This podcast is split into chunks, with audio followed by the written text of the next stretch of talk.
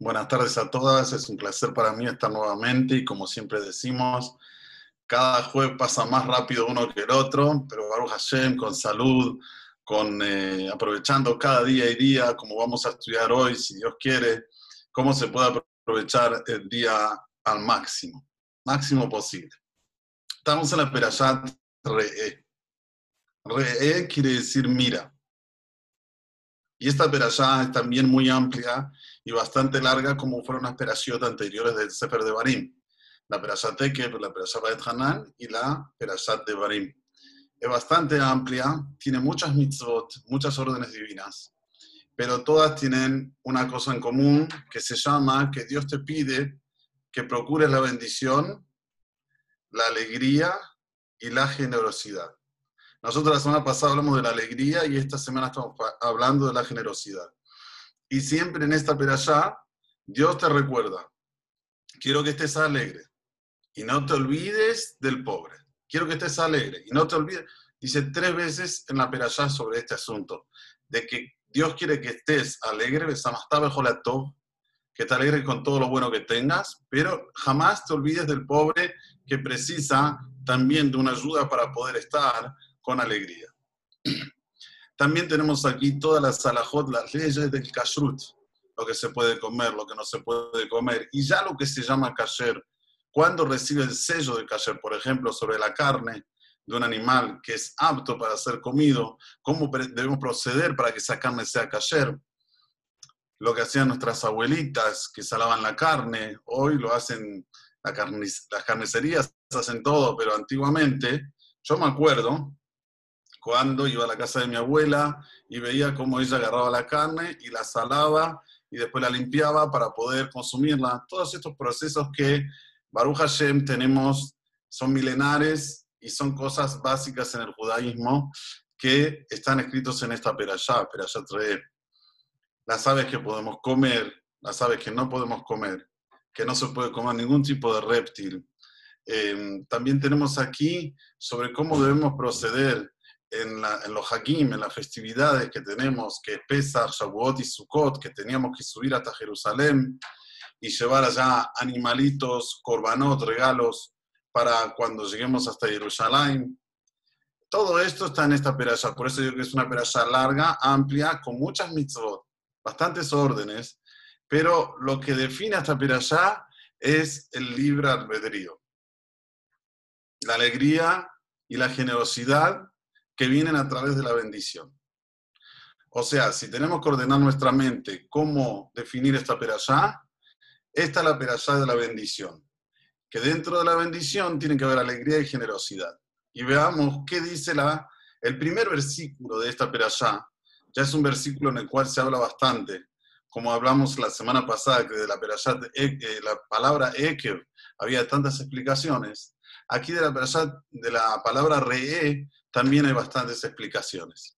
Re quiere decir mira, pero también re es un, un bot, son iniciales de cuándo cae esta perashá. Esta porción semanal siempre va a caer antes del mes de Elul, que es el último mes del año judío. Siempre va a caer antes del comienzo del último mes esta perashá. Esto es un detalle chiquito, para que coloquemos atención, cómo la Torah es verdadera. ¿Quién te puede afirmar hace 3.332 años atrás que siempre una perashá va a caer antes del mes de Elul o en el propio Rosh de Shelul, en el inicio del mes de Elul? Es imposible afirmar humanamente, por eso que la Torah es divina, no es nuestra. ¿Y cómo está esto en las iniciales de la palabra re? ¿Eh? Resh, re, Aleph, Elul, He y Guía. ¿Qué quiere decir? Mira, Elul llegó. O Re también es Rosh, Jodesh, si Re, Elul y Guía. Puede ser que sea el inicio del mes que ya llegó. Por eso que de aquí nosotros tenemos que, como dije anteriormente, ver, ver, mirar, una de las cosas básicas que es dentro del judaísmo que la Torah es emet, la Torah es verdadera y Moshe que la entregó a la Torá también es Emet, es verdadero, y todo lo que sale, las consecuencias, los derivativos que salen a través de nuestros sabios, también es verdadero. Ahora miren qué interesante. Moisés se para delante del pueblo y dicen, mira, estoy dando delante de ustedes hoy bendición y maldición. La bendición si escuchan las órdenes divinas que les va a ordenar Dios. Y lo halen lo contrario, si no escuchan las órdenes divinas. Aquí hay que preguntarse, ¿cómo es que Moisés dice, mira, si vos querés decir que el pueblo escuche, no vas a decir mira, vas a decir escuchen. Como dice después, esta veraja, la bendición que ustedes van a escuchar, que van a entender las mitzvot de Hashem. Es como que empieza a re, mira. Explica a nuestros sabios algo impresionante. Moisés fue un hombre que lo tuvo todo. Estuvo en todas las situaciones habidas y por haber. Fue príncipe en la casa del faraón, Nasir de Misraim. También Moisés estuvo con los ángeles arriba. Vio a Dios panim el panim, face to face. Estuvo, estuvo en todas las situaciones. Hablamos la semana pasada que hay tres cosas que son abstratas. Una era el alma, otra era Dios y otra era el mundo venidero. Pero él las tuvo todas. Tuvo de lo que se llama lo máximo del mundo terrenal, del mundo material, y estuvo en lo máximo del mundo espiritual. Entonces él le decía al pueblo Israel, re, mírenme a mí, ¿ven? Yo que las sé todas, no soy una persona que no las viví, que no las conozco, que pueden decir, mundo venidero, ¿quién dijo que existe? También no existe mundo venidero. Yo fui allá, estuve 120 días sin comer pan, sin tomar agua, con los ángeles, como ángeles. Los vi a los ángeles, debatí con ellos, re, eh, mírame. Yo te digo, Anojí, yo te digo, esta verajá, ayer tishmeu. ¿Querés saber cuál es la verdadera bendición? Cuando vas a escuchar lo que quiere Dios de ti. Perdón, cuando vas a escuchar y vas a entender la mitzvot de Hashem y la vas a aplicarlas. Y lo aleno lo contrario. Él sí lo puede decir, porque él lo tuvo absolutamente todo, tanto en el mundo terrenal como en el mundo espiritual. Por eso que esta perashá se llama Re, se define como mira, mira a Moisés y aprende de Moisés cómo debes proceder en este mundo. Ahora, miren qué interesante. ¿Qué es bendición? ¿Cómo se puede definir bendición? Generalmente uno define la bendición por la educación que tuvo desde chico. Si desde chico lo educaron, quien tiene plata es la persona bendecida. La plata es lo principal en este mundo. La plata, sin ella, no vale nada. Entonces, creciendo con esa educación, no va a tener otra interpretación que la bendición es la plata. Y el que no tiene plata, pobrecito, maldecido. Sin embargo, hay otra definición que es bendición. Bendición, cuando es una buena educación, es la persona que saca siempre cosas bonitas de su boca, que su esencia es bendecida, como hablamos siempre de la esencia. Hablamos, ¿se acuerdan? En la noche de Tisha hablamos de Yosef Tzadik, que Yosef Tzadik, aunque sea que estaba en la prisión, la Torah lo llama Ishmatzliach, un hombre de suceso. ¿Cómo hombre de suceso? Está en la prisión, en el calabozo, ¿Sabes por qué? Porque donde él iba, Baruch Hashem, bendito sea Hashem, todo lo aceptaba con amor. La esencia era bendición. Entonces, cuando la esencia es bendición, esa es la bendición. Pero si Hasu y Shalom, la persona, no tiene una esencia bendecida, que se define una esencia no bendecida con la mezquindad, con el no dar, con el me lo merezco todo. Y aunque tenga mucho dinero, no me alcanza, quiero más y más. ¿Para qué? Para decir que tengo más, no para ayudar, no para poder entender la dificultad del que no tiene. No, no estoy ni ahí al revés. Me enorgullezco por el hecho de que yo conseguí y el otro no. Esto es maldición. Y esto es lo que la Torah no quiere de nosotros. Y si ustedes me preguntan, esta es la definición de todas las mitzvot de la Torah. Las mitzvot de la Torah, ¿me escuchan bien? ¿Me están escuchando? Sí, sí, eh, lo escuchábamos. Por un momento es como que un poquito, pero después siguió bien, ¿eh? Se está escuchando. Ok, gracias. La definición de la Torah es que la persona que tiene dentro de su ser un compromiso con las órdenes divinas es divino. Atención. La definición de la bendición, cuando yo tengo un compromiso con órdenes divinas, automáticamente yo paso a ser divino o divina, porque tengo un poco de lo que Él me transmitió. Es como la educación que recibimos en casa. Cuando nosotros somos educados en casa, después tenemos de, nuestro papá y de nuestra mamá la esencia de esa educación que nos va a perseguir hasta los 120 años. Cuando hacemos las órdenes divinas, le vamos agregando un agregado, que a medida que va pasando el tiempo, la persona pasa a ser divina. Por eso que están los grandes sabios que pueden tener Ruach HaKodesh, pueden tener una visión impresionante, un espíritu santificado, un espíritu divino. ¿Por qué? ¿Cuál es el motivo? Por cumplir las órdenes divinas. Y esta es la verdadera bendición. Ustedes no van a ver de un gran rabino que se exprese mal. Ustedes no van a ver de un gran rabino que hable malediciencias, que hable chusmeríos así por, porque sí, por meterme en la vida de los demás. ¿Cuál es el motivo? Si él es un ser humano igual que nosotros, no. Cuando vos cumplís los preceptos divinos y estás alegre con lo que haces y sos generoso, sos otra persona. Sos Moshe, que la tuviste todas, tuviste la posibilidad de tenerla toda, dejaste todo de lado y te transformaste en una persona bendecida. Que eso es el primer versículo que tenemos aquí en la perashá de la semana. Re, Anojino ten yom, verajá ukelala. Hoy, hoy te doy la bendición y lo contrario. Depende de ti. Recuérdalo. Si hoy vos decís, voy a hacer un día en el cual me voy a esmerar para hacer mitzvot de Hashem, para hacer las órdenes divinas, lo transformaste en bendición, porque algo divino entró dentro de ti.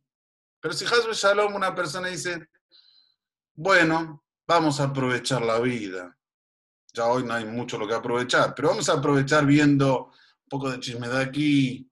Ah, el programa tal y tal, y lo que habla este otro, y lo que dice el otro, y nos estamos todo el día ocupando y preocupando por cosas que no tienen sentidos. No dejaste entrar a la divinidad. Al final del día, uno, Hasbe Sharon, tiene la sensación que fue un día lo aleinu maldecido. Por eso que Moshe Rabenu enseguida te dice, esta verajá, ayer tishmeun, tú quieres saber lo que es la bendición, te la defino muy rápido, muy rápido. Cuando vos eh, escuches y hagas lo que quiere Dios de ti, sos bendecido. Independientemente de lo que tienes, lo que no tienes, eso no te hace si sos bendecido o no. Lo que te hace que sos bendecido es que estás con una partícula de Dios dentro de ti cuando vos haces la orden divina. Muy bien.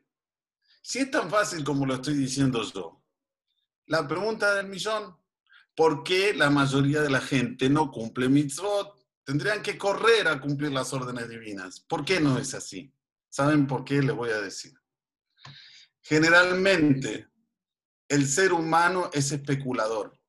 Especulador quiere decir que ahora, déjame, estoy bien así Mañana, mañana, y esto existe en todos los ámbitos, existen los ámbitos de negocios también. Una persona, por ejemplo, estamos ahora en un momento de incertidumbre, no se sabe, el dólar va a subir, va a bajar, empieza a especular. Y se voy a guardar el dólar porque mañana seguramente va a subir, pero necesitas cambiar. necesitas, estás necesitado, tenés que hacer las compras, tenés que pagar, no sé, mil una cosa, tenés que comprarte del supermercado, no, pero está especulando a ver que mañana al otro día Mientras tanto, va empujando con la barriga, como se dice, muchas cosas que son esenciales que ya las tenía que haber hecho. Se van acumulando cosas y ahí llega el estrés. Ahí llega la parte en donde la persona ya se entra aturdido. Y esto existe en la parte espiritual como en la parte espiritual. En la parte espiritual es igualmente, igualito, igualito.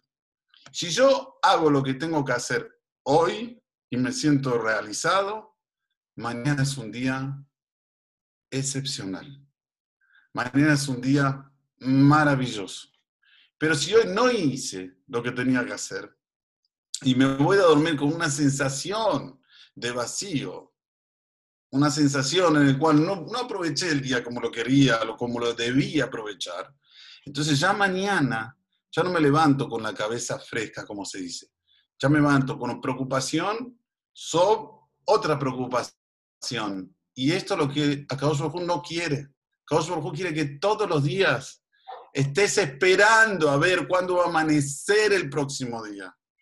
¿Cuándo voy a ir a poder estar nuevamente conectado con Hashem? Que estés alegre con todo lo bueno que te dio Hashem. Y Hashem te pone una condición en esta alegría. ¿Querés estar siempre feliz, siempre bendecido? Mira a tu derecha y a tu izquierda. Si hay alguien que necesita, tenés que dar. No te hagas la, la persona como que yo estoy bien, todo bien. Bien, eso no se define como bendición. Bendición se define cuando la persona está en una situación que absorbió de Dios y quiere transmitirlo. No importa lo que sea. Puede ser dinero, puede ser enseñamientos espirituales, puede ser que sabe hacer un arte, tiene un don que no tiene el otro, canta bien, quiere también que otros participen de canciones para alegrar a los demás. ¡Wow! Esto es lo máximo de expresión de bendición. Sin embargo, habían dos familias que existían en, la época del tiempo sagrado, que eran fabulosos en lo que hacían. Lo hacían con una extrema dedicación, delicadeza, y no quisieron enseñarlo para los demás. Y hasta hoy en día que estudia el Talmud, las tienen hasta dos familias como desprecio. ¿Cómo puede ser? Trabajaban en el Beit HaMikdash trabajaron muchos años. No le puede decir, bueno, Colá acabó, no cobraste por trabajar, aunque cobraron por trabajar, pero no viene al caso. Pero Colá acabó, que estuviste en el Beit HaMikdash, no. Si tú quieres saber quién, quién es una Mishpaha Lignai, así la define el Talmud, una Mishpaha, una familia despreciable, es Bet Garmu y Bet Abtinas. ¿Qué era Bet Garmu? Bet Garmu sabían hacer el eje mapanim, que era de una forma así y así, difícil de hacer, y el pan no se quebraba y salía, como se dice, torradiño en portugués, bien este, hecho por fuera y por dentro eran cremosos los panes, el mapanim, y estaban intactos desde el viernes hasta el otro viernes, porque el eje mapanim se trocaba, se cambiaba cada viernes, o sea, se quedaba una semana el pan dentro de la mesa que estaba dentro del altar, o sea, al lado del altar, y quedaba fresco. Ellos sabían la fórmula, no la quisieron enseñar. ¿No la quisiste enseñar? Lignai, como desprecio, como aberración para todas las épocas. Y había otra familia llamada Beit que ellos sabían el secreto de hacer los incensios que los incensios salgan de una forma derecha, salían así. El humo, por más que había viento, no lo podía disparcir, salía de una forma recta hasta el firmamento, hasta el llamamiento, una cosa hermosa de ver. Ellos tenían la fórmula, no la quisieron pasar. Pero la hicieron durante años, decirle Hazaku Baruch, ¿no? Mishpaha Lignai, una familia para desprecio. Porque la bendición es eso, la bendición es absorber y transmitir. Miren ahora qué interesante. Cuando la Torah me dice que tenemos que comer kasher, ¿cuál es el motivo? ¿Por qué la Torah me pone obstáculos que a priori, a priori, son sin sentido? ¿Cuál es la diferencia si como una carne que fue degollada, que fue limpia, que fue verificada si no tenía una perforación en el pulmón, a una carne de cualquier eh, vaca, de cualquier matarife? ¿Cuál es la diferencia? ¿Dónde está la diferencia? Está en este punto que estamos diciendo ahora. Cuando hay un proceso en el cual la Torah me dice, mira, primero tenés que agarrar un animal que tiene las pezuñas cortadas y es ruminante. ¿Qué es esto que es ruminante las pezuñas cortadas? Es un señal de un animal que tiene compasión y misericordia, dice el Talmud. Él agarra y para digerir la comida la lleva y la trae varias veces hasta que se digiere bien para que la carne de él sea una carne más macía, más, este, eh, eh, como se dice, eh, bueno, no se me, se me, fue la palabra en español, más rica, digamos. Y después tenemos el tema de las pezuñas cortadas, que es un tema de anabat, de humildad. Entonces, en primer lugar, ya es un animal bendecido. Pero no alcanza solo con esto. Yo tengo que ver cómo usufructuar de este animal bendecido. La sangre no la puedo comer. ¿Por qué no? Porque es más rica la carne con sangre. ¿Sabes por qué? Dice la Torá, que Adamu Nefesh. ¿Dónde está el alma? Tanto del ser humano como del ser animal. En la sangre. una persona se corta y se va en sangre, muere. Si no tiene la medida mínima en su cuerpo de sangre, fallece. Lo mismo con el animal. Ah, la sangre es el alma, esto afuera. Lo mismo con los cebos del animal, no las grasas, los cebos que hay en el animal no se pueden usufructuar. También porque son primordiales para el cuidado de los miembros del animal. Y lo mismo si el animal iba a fallecer dentro de ese año, dentro de ese año, ahora voy a decir cuál es el señal que puede llegar a fallecer dentro de ese año, también no me lo consumas.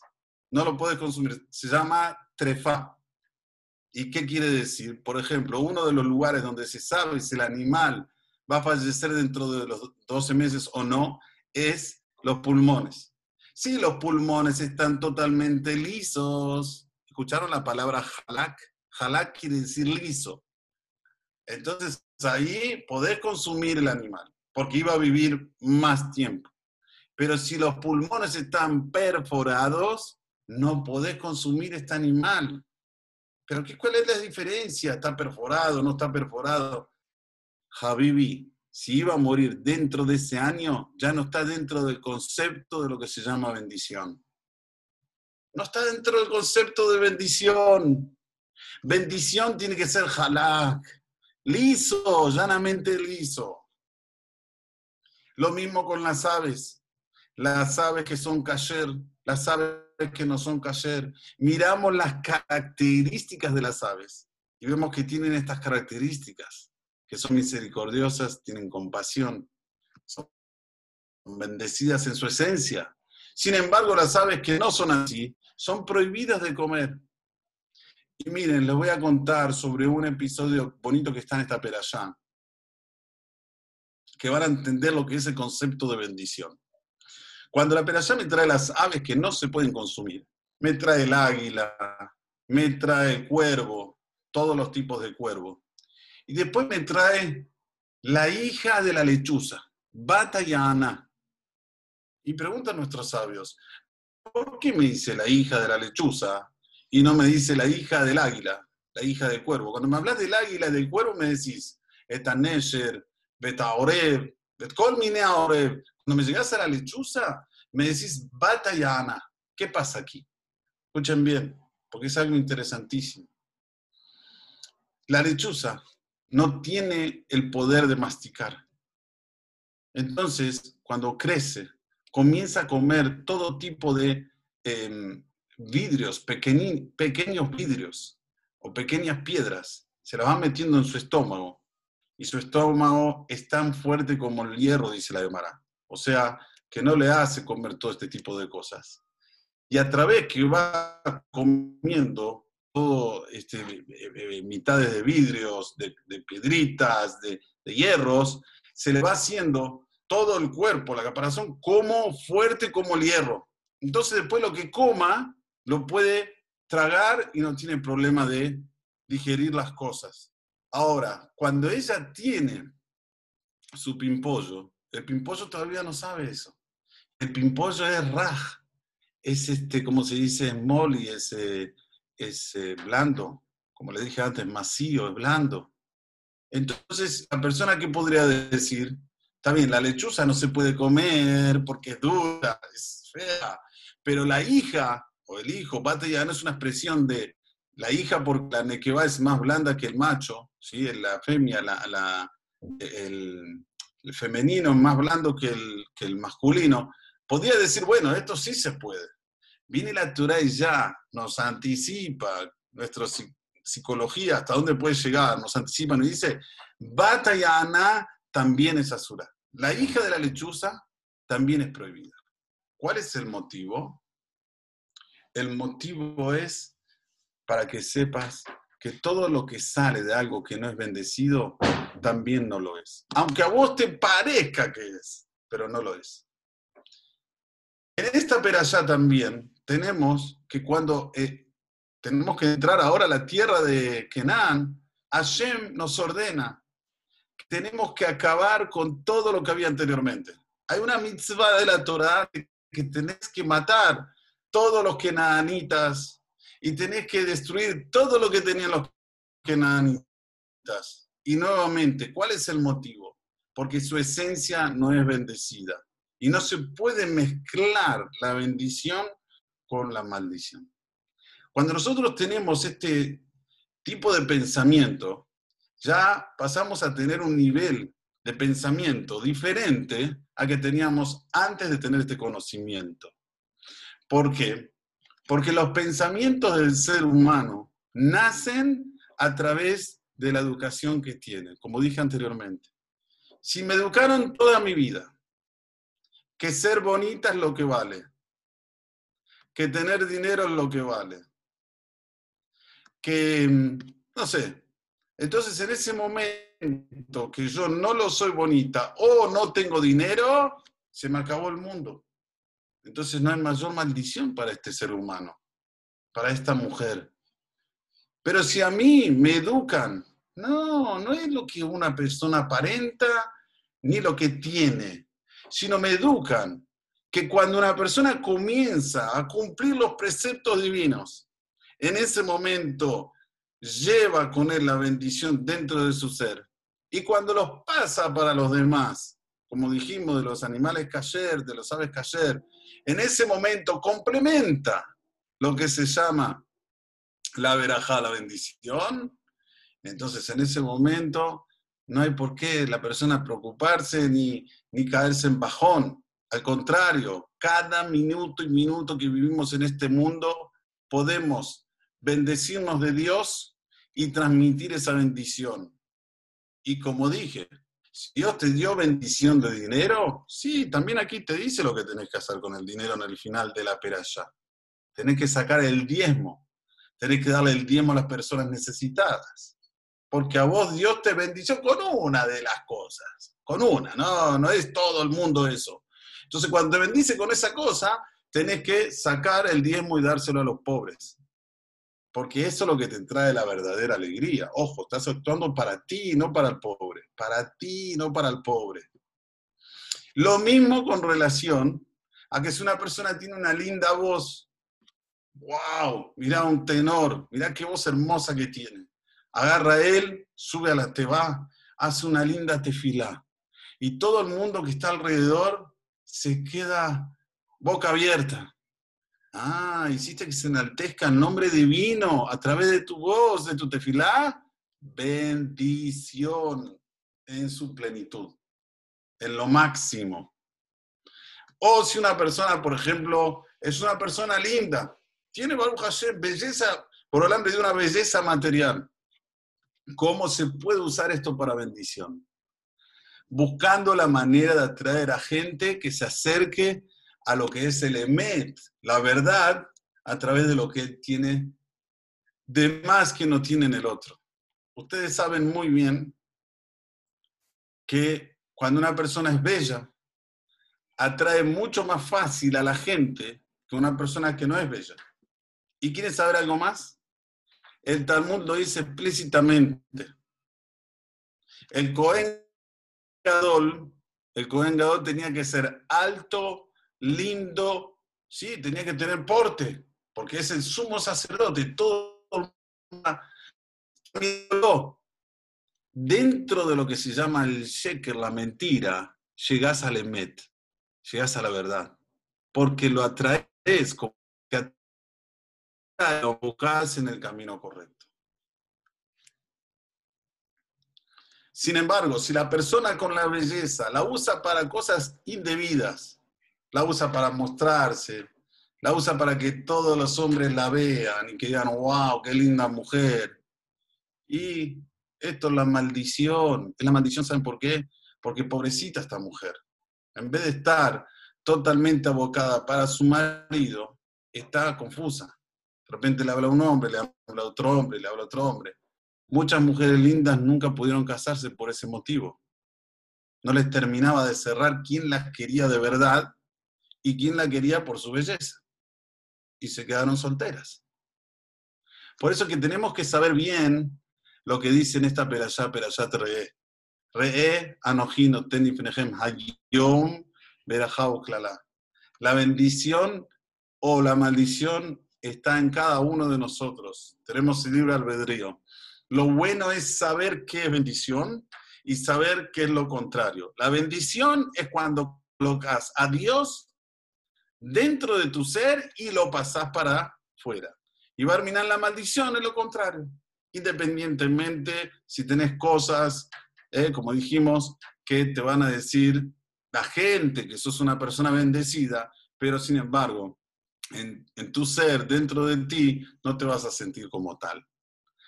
Miren qué interesante, en el Talmud trae una cosa increíble. Dice así, lo voy a usar como mi persona para que lo entiendan. Digamos que ahora va a venir todo el mundo, todo el mundo, y me va a decir, Gaby, sos un tzadik extremo, no hay como vos. Imaginemos la escena, que venga todo el mundo y diga que yo soy tzadik. Dice el Talmud, tenés que verte como una persona no tzadik. ¿Pero cómo? todo el mundo me está diciendo que soy tzadik, no algunos, todo el mundo me dice, no, tenés que estar en tus ojos como una persona que no llegaste a ser tzadik. Y pregunta al Talmud, ¿por qué? ¿Cuál es el motivo? Si tengo una afirmación plena de que todo el mundo me dice que soy tzadik, responde el Talmud lo siguiente, porque tu relación no es nada más con el mundo, principalmente es con Dios y delante de Dios nadie está digno. Ni Moshe Rabenu pudo ser, cuando Moshe sí, todo el mundo lo elogió como líder, como el tzadik, como el que trajo la Torá, como el que benefició a esa generación y a todas las generaciones posteriores. Hoy, mañana, hasta Sofko hasta el final de todas las generaciones. Igualmente con relación a Dios, hizo una cosa que era indebida, chao no entra a la tierra de Israel. Esto es el pensamiento bendecido. No creérsela jamás. No creérsela jamás, aunque todo el mundo te diga que sos tzadik. Todo el mundo dice que soy tzadiket. Delante de Dios, no. ¿Por qué estoy diciendo esto? En el final de la perashá, ya cuando está terminando esta perashá, la perashá nos cuenta que Dios nos pide por favor vengan a visitarme tres veces al año. Tres veces al año quiero que me visiten. ¿Cuándo? En Hagamazot, Hagashavuot y Hagasukot.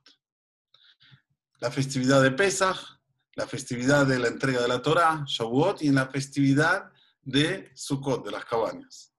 Les quiero contar que este episodio, en total, pasaron 840 años ¿Tienen noción de lo que es eso? Entre el Beit HaMikdash Rishon, el Beit HaMikdash Dasheni, 840 años. 410 del primero, 430 del segundo, 840, ¿qué qué?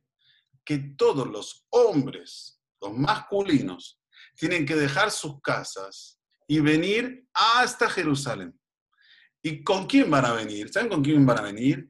Con los chiquitititos. A partir de dos años que ya comienzan a caminar, tienen que venir juntos con ustedes. Imaginen la escena, familia numerosa. Bueno, tiene cinco varones, cuatro mujeres. Papá y cinco varones se van a Jerusalén. ¿Dónde viven? En el norte, en la punta de Israel. Allá, más arriba, conoce Israel, Kafritzim, Kafritzim, Afula, bien arriba. Estás al lado del, de Beirut, del Líbano, de Siria, estás al lado de todos los enemigos. ¿Cómo vas a dejar a tu mujer y cuatro chicas solas en casa? Dios nos dice en la Perashá, no te preocupes, yo los cuido. Yo los cuido. O anda tranquilo. Y no pasó una vez, ni dos veces. 840 años. El pueblo de Israel dejaba todo se iban solo los machos, se iban arriba hasta Jerusalén y dejaban a las esposas con sus hijas solas en casa y nunca, jamás pasó que a alguien le robaron o le hicieron algún daño a una mujer. ¿Por qué Dios pide esta mitzvah, esta orden? Dios dice, los quiero ver. Los extraño. Yo los quiero ver. Pe'amim ustedes vengan a ver a mí y yo los quiero ver a ustedes. Et.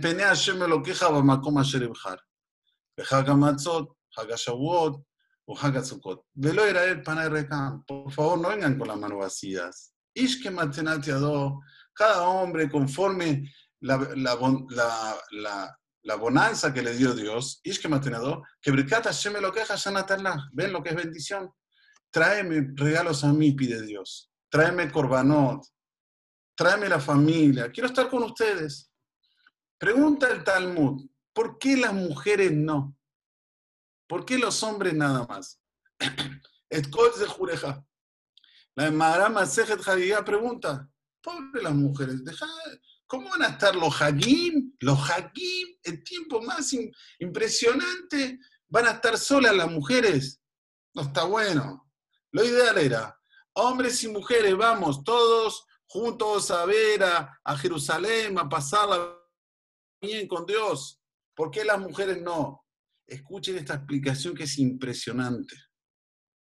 Akadosh Barujú tiene que bendecir al hombre porque la mujer ya es bendecida. La mujer donde va tiene la bendición de Dios. Entonces no hace falta que vengan a absorber de la divinidad de Dios en Jerusalén. Dios les dice, mujeres, ustedes quédense en casa, ustedes son bendecidas, nadie las va a tocar, nadie le va a hacer nada de errado, porque Benot Israel, las hijas de Israel, tienen algo que no tiene ningún hombre de Israel. La prueba está, una chica judía, el hijo judío. Esto se sabe. Pero ¿por qué? ¿Cuál es el motivo? Les voy a decir algo impresionante. Las mujeres se espejan en nuestras matriarcas. ¿Quién eran nuestras matriarcas? Ya hablamos sobre ellas y vamos a hablar hoy nuevamente. Eran Sara, Rivka, Rachel y Lea. Cuatro matriarcas. Estas cuatro matriarcas, ¿qué tienen algo en común? Que le dirigieron la vida a sus maridos. Sara le dijo a Abraham, o echas a Ismael, o si no, me voy de esta casa con Isaac. Vino Dios y le dijo a Abraham, Cola ser tomar leja Sara, shemabe cola. Todo lo que te diga Sara, escúchala. Manda a Ismael afuera, con Agar. No tuvo otra, Abraham lo quería mucho a Ismael, era su hijo como Isaac, tuvo que mandarlo. Lo mismo Rivka con Isaac. Vení aquí, Jacob, vení aquí, ¿qué te estás quedando? Ahora papá le va a dar la verajá de Sab. Vení, no, mamá, tengo miedo, me va a tocar y va a ver que yo soy liso y me va a maldecir en vez de bendecir. No te preocupes, vení acá. Lo metes a Jacob. una mujer rebelde. Como digo siempre, una rebeldía de pureza. No una rebeldía de impureza. Eso también es verajá. Rebeldía de pureza. Ganamos la verajá, beiten leja Elohim y tal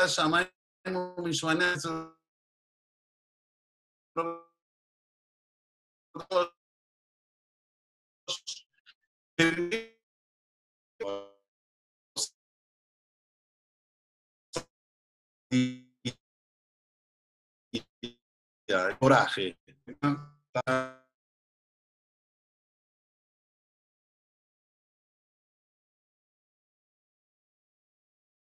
Pone debajo de su cela, debajo de su montura. ¿Quién hace esas cosas? Es algo fuerte, de más. Bendecida y se preocupa también para que el otro sea bendecido. Por último, Lea. Lea es el símbolo de todo agradecimiento que hay y que habrá en el mundo gracias a Lea. Tuvo una idea magnífica, magnífica, de ponerle a su hijo Yehuda, que quiere decir gracias. Hola, gracias. ¿Cómo estás? Gracias. ¿Comiste? Gracias. ¿A dónde fuiste? Gracias. Todo el día, agradeciendo al Creador con el nombre que le puso a su hijo. Fue tan fuerte que hasta ahora nosotros, ¿cómo nos llaman? Yehudim. Que la traducción literaria de Yehudí quiere decir agradecimiento, porque viene de la raíz Yehudá. Entonces, cuando vos tenés estas matriarcas, ellas necesitan de bendición. Si todo sale de ellas, son un manantial de bendición. No hace falta que vayan a ver al Creador para ser bendecidos. Ya los hombres los hombres tienen varios pensamientos que a veces no son los pensamientos bendecidos. Los hombres hay que cuidarlos. Por eso que la mujer se llama Akeretabait. Akeretabait quiere decir lo principal del hogar, lo máximo del hogar. El hombre no se llama Akeretabait. El hombre se puede llamar Ishtzadik, un hombre justo. Entonces, este es el secreto. No se olviden la bendición mayor la tienen ustedes mujeres. Y ustedes tienen en la mano de hacer una revolución, como hizo Sara, como hizo Rivka, como hizo Rahel y como hizo Lea. Revolucionar al mundo con la bendición. No hace falta que ustedes vayan a verlo a Dios tres veces por, por año. No hace falta, tienen que quedarse en casa. Dios las protege.